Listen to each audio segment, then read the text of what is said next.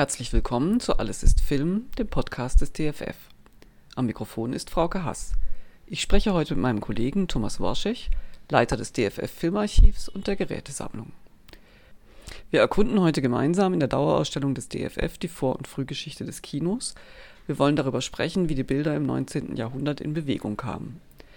Dabei schauen wir uns an, mit welchen Mitteln sich eine Reihe kundiger Erfinder mit allerlei Apparaturen an das Kino heranpirschten, bis die Brüder Lumière es laut offizieller Geschichtsschreibung 1895 erfanden. Hallo Thomas. Hallo Frauke. Wir stehen vor der Vitrine, in der es um Chromofotografie geht. Es geht, um die, es geht um die Chronofotografie. Es geht also um eine Serienfotografie eine Fotografie, wie wir sie seit Mitte des 19. Jahrhunderts kennen, mit einem Fotoapparat, also einem Gerät, das ein einziges Foto aufgenommen hat oder aufnehmen konnte. Und wir haben hier in der Vitrine drei herausragende Vertreter dieser Serienfotografie, der Chronofotografie. Wir beginnen mit Etienne Jules Marais, einem französischen Arzt und Physiologen, 1830 geboren, Marais hat sich auch mit der Chronofotografie, mit der Reinfotografie beschäftigt.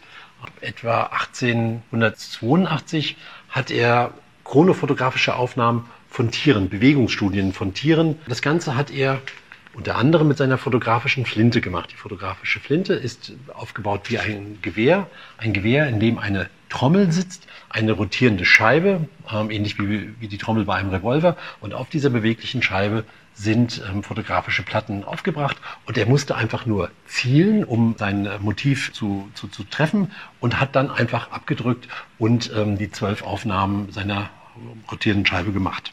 Die zweite Person, die sich mit chronofotografischen Aufgaben äh, beschäftigt hat, ähm, war Edward Muybridge. Ähm, Muybridge, auch ein Franzose, war äh, ein Erfinder, ein, ein Fotograf, der 1872 den Auftrag bekommen hat, die Frage zu beantworten, ob ein sich bewegendes, schnell bewegendes Pferd irgendwann im, im Bewegungsablauf die vier Hufe in der Luft hat, quasi schwebt.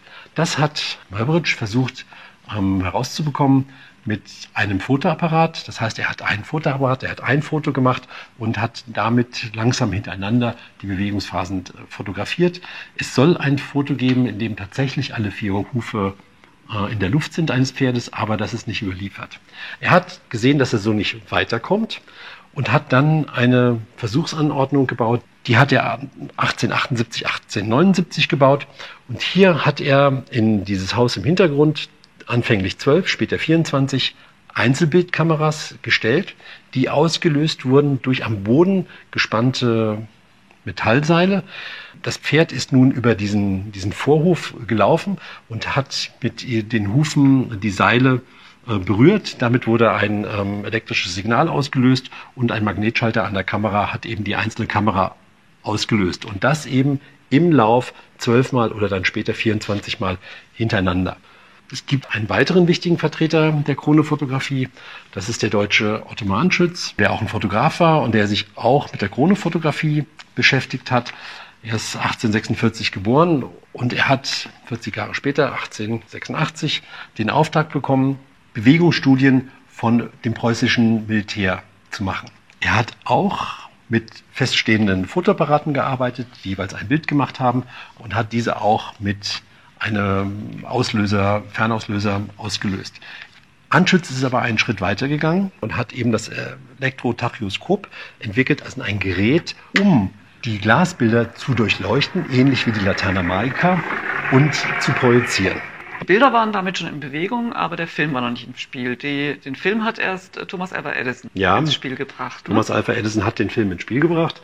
Thomas Alva Edison, den amerikanischen Erfinder, den, den, den wir alle kennen, der 1100 Patente hat, der die Glühbirne erfunden hat, den Telegraphen, hat sich Mitte des 19. Jahrhunderts äh, mit der Frage beschäftigt, eine Tonaufzeichnung zu machen. Er hat 1880 1978 den, den Phonographen äh, auf den Markt gebracht. Der Phonograph war eine Maschine, die Töne, Geräusche, Sprache, Gesang auf einer Wachswalze gespeichert hat. Diese geschnittene Wachswalze konnte in den Phonographen eingelegt werden. Eine Tonnadel hat die Toninformationen abgetastet und äh, mit einem Tonsystem in akustische Schallwellen übersetzt, die dann aus einem großen Trichter zu hören waren. Thomas Alpha Edison ging es um die Frage, zu seinem Phonographen auch ein Bewegbild zu stellen. Das hatte ihn interessiert. Er hat sich, er und sein Mitarbeiter Dixon haben sich äh, eine Kamera besorgt von George Eastman, etwa 1889, und haben mit einem 35 mm Film die ersten Aufnahmen gemacht. Das ist die Kamera, das ist die Aufnahme, aber Edison musste auch die Frage lösen, wie nun das aufgenommene Bild auf einem 35 mm Filmstreifen zu sehen war. Er hat dafür das sogenannte Kinetoskop gebaut. Ein Gerät, das es ihm ermöglicht hat, Filme auch sichtbar zu machen. Und wir haben einen Funktionsnachbau in unserer Ausstellung. Es gab ja irgendwie Ende des 19. Jahrhunderts diesen unsinnigen Streit, beziehungsweise es gibt ihn heute über das Ende, das Ende des 19. Jahrhunderts, wer denn jetzt eigentlich das Kino erfunden hat. Da geht, ist ja immer die Rede von einem bestimmten Brüderpaar. Genau, es gibt zwei Brüderpaare, die ich euch vorstellen möchte. Einmal die Brüder Skladanowski, Emil und Max Skladanowski, zwei, zwei Deutsche, zwei Brüder, die in einer Schaustellerfamilie groß geworden sind die sich auch mit Fotografie beschäftigt haben, die sich eine Kamera besorgt haben, die mit, die mit Filmstreifen gearbeitet haben und die die Frage der, der Wiedergabe, der Projektion ähm, auch gelöst haben mit ihrem sogenannten Bioskop. Die Kamera, die sie gebaut haben, dann umgebaut haben, hat alternierend aufgenommen. Also sie hat erst mit dem linken Filmstreifen, es gab zwei Filmstreifen in der Kamera, mit dem linken Filmstreifen ein Bild aufgenommen, dann danach, kurz danach, äh, der rechte Filmstreifen ein Bild, links, rechts, immer so weiter. Und genau so wurde auch vorgeführt. Diese Vorführung fand statt, oder die erste Vorführung fand statt am 1. November 1895 im Berliner Wintergarten. Wir haben hier eine Reproduktion von der Programmankündigung und ähm, die Brüder Skladanowski haben ein Kurzfilmprogramm ähm, dort vorgeführt. Ähm, das haben sie auch in den Wochen und Monaten danach. Aber sie haben letztendlich das Interesse an ihrer Erfindung verloren. Sie kamen aus einer nicht wirklich reichen Familie. Das Gerät war relativ einfach gebaut.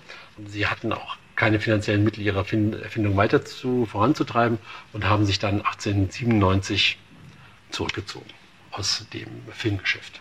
Auch weshalb die äh, Brüder Lumière als die Erfinder des Kinos gelten, oder? Ja, das ist die, die landläufige Meinung, dass die äh, beiden Brüder Louis und Auguste äh, Lumière die Erfinder des Films sind.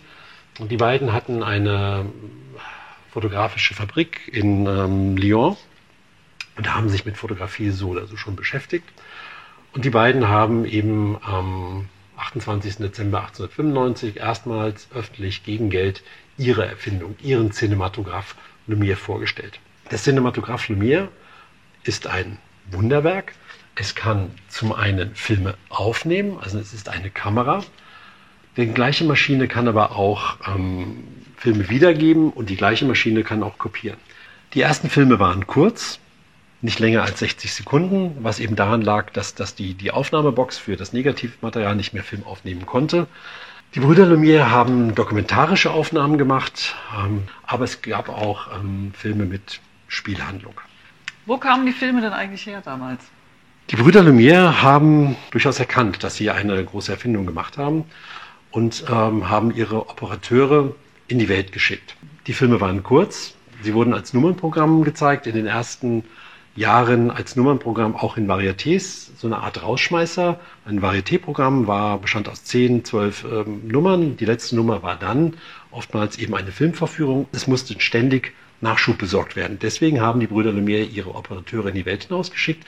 Sie haben fremde Länder aufgenommen, sie haben aber auch Herrscher, Militäraufnahmen gemacht oder auch Straßenszenen. Die Brüder Lumière haben eben, um jetzt in, in Deutschland ähm, Filme vorführen zu können, mit der Firma Stollwerk was nicht nur ein Schokoladenhersteller war, sondern auch ein äh, Automatenhersteller, eine Verabredung geschlossen, dass eben der Cinematograph Lumière auch in Deutschland eingesetzt werden konnte. Und die Lumières haben eben das Gerät auch nach Deutschland geschickt und haben die ersten Filme vorgeführt und haben auch die ersten Aufnahmen gemacht. Überliefert aus Deutschland sind aus dem Jahr 1896 30, 32 Filme und davon zwei äh, Aufnahmen aus weitere Produzenten, gerade in Deutschland, kamen dann in der ersten Jahreshälfte 1896 auf den Markt. Ähm, man hat erkannt, dass es eine große Nachfrage gibt, dass es ein großes Interesse an diesen bewegten Bildern äh, entstanden ist. Und Oskar Mester hat dann äh, in der ersten Jahreshälfte angefangen, ähm, seine Filmprojektoren zu entwickeln, also die Wiedergabegeräte zu entwickeln und ähm, sie in der zweiten Jahreshälfte zu verkaufen. Auf der anderen Seite gab es natürlich auch ähm, Produzenten, die neben den Lumières Filme hergestellt haben und diese Filme wurden gekauft. Es gab kein Verleihwesen, wie wir das jetzt aus, äh, aus dem Kino von heute kennen, sondern Filme wurden gekauft. Das war mein Gespräch mit Thomas Warschech, Leiter des DFF Filmarchivs und der Gerätesammlung. Wenn ihr nichts verpassen wollt, abonniert gerne unsere beiden Podcasts Filmgeschichte in Objekten oder Alles ist Film. Aber jetzt erstmal danke fürs Zuhören.